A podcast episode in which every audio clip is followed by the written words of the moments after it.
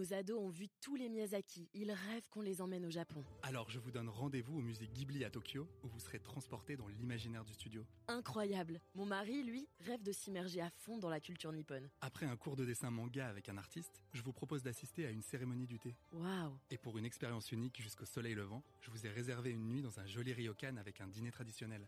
Je nous y vois déjà. Avec Marco Vasco, ne rêvez plus, vivez votre voyage l'esprit libre. Au rendez-vous sur marcovasco.fr pour imaginer votre prochain voyage sur mesure. Les podcasts du Figaro.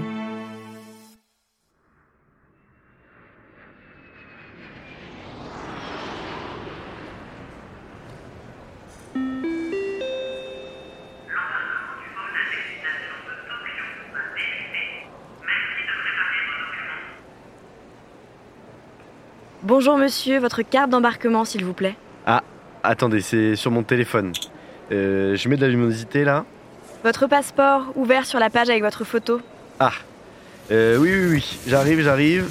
Euh, voilà, désolé. Cette scène, vous la connaissez si vous prenez l'avion. On a tous été au moins une fois ce voyageur mal organisé qui retarde tout le monde. Mais imaginez maintenant que vous n'ayez plus besoin de montrer ces documents pour monter dans un avion. Imaginez que votre sésame pour passer rapidement les contrôles, ce soit votre visage. Ceci n'est pas de la sorcellerie, c'est ce que l'on appelle la reconnaissance faciale. Et cette technologie devrait devenir la norme dans les aéroports d'ici quelques années. Allez, venez, je vous explique tout en 5 minutes. La reconnaissance faciale dans les aéroports est expérimentée un peu partout dans le monde.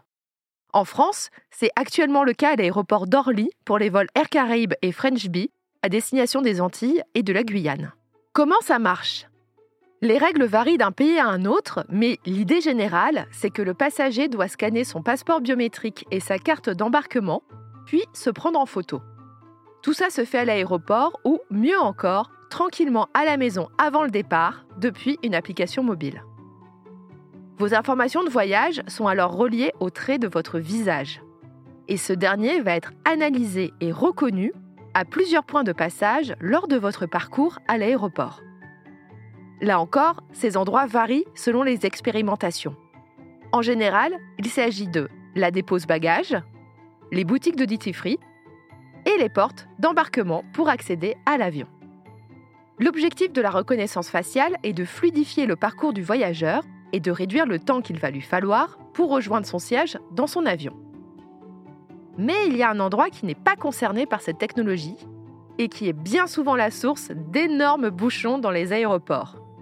Vous l'aurez reconnu, c'est le contrôle aux frontières pour les vols internationaux.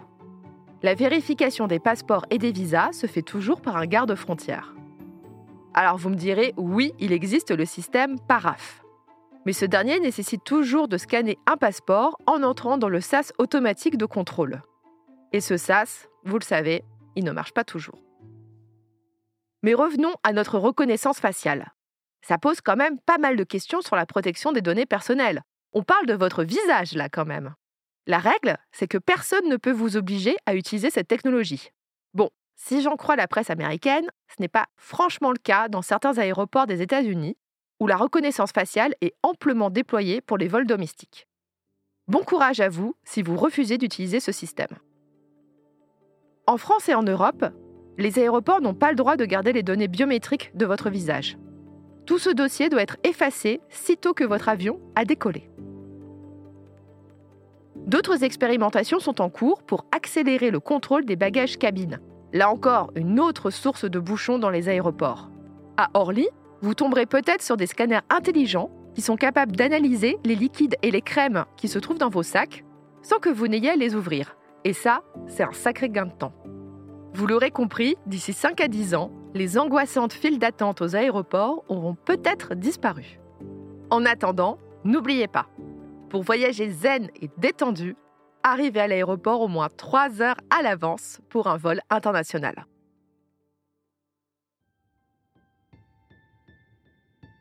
Merci d'avoir écouté Question Tech. Je suis Chloé Voitier, journaliste au Figaro Économie. Si cet épisode vous a plu, n'hésitez pas à le partager autour de vous et abonnez-vous au podcast Question Tech pour ne pas rater nos prochaines publications.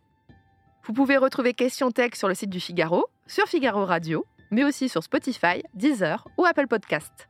Et n'oubliez pas, dans la tech, il n'y a pas de questions bêtes. À bientôt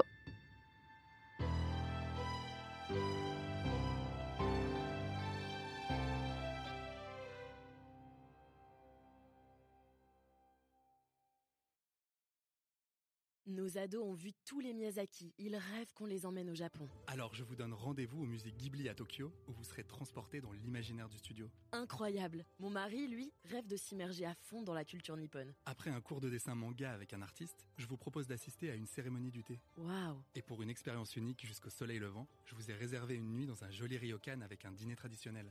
Je nous y vois déjà. Avec Marco Vasco, ne rêvez plus, vivez votre voyage l'esprit libre. Au rendez-vous sur marcovasco.fr pour imaginer votre prochain voyage sur mesure.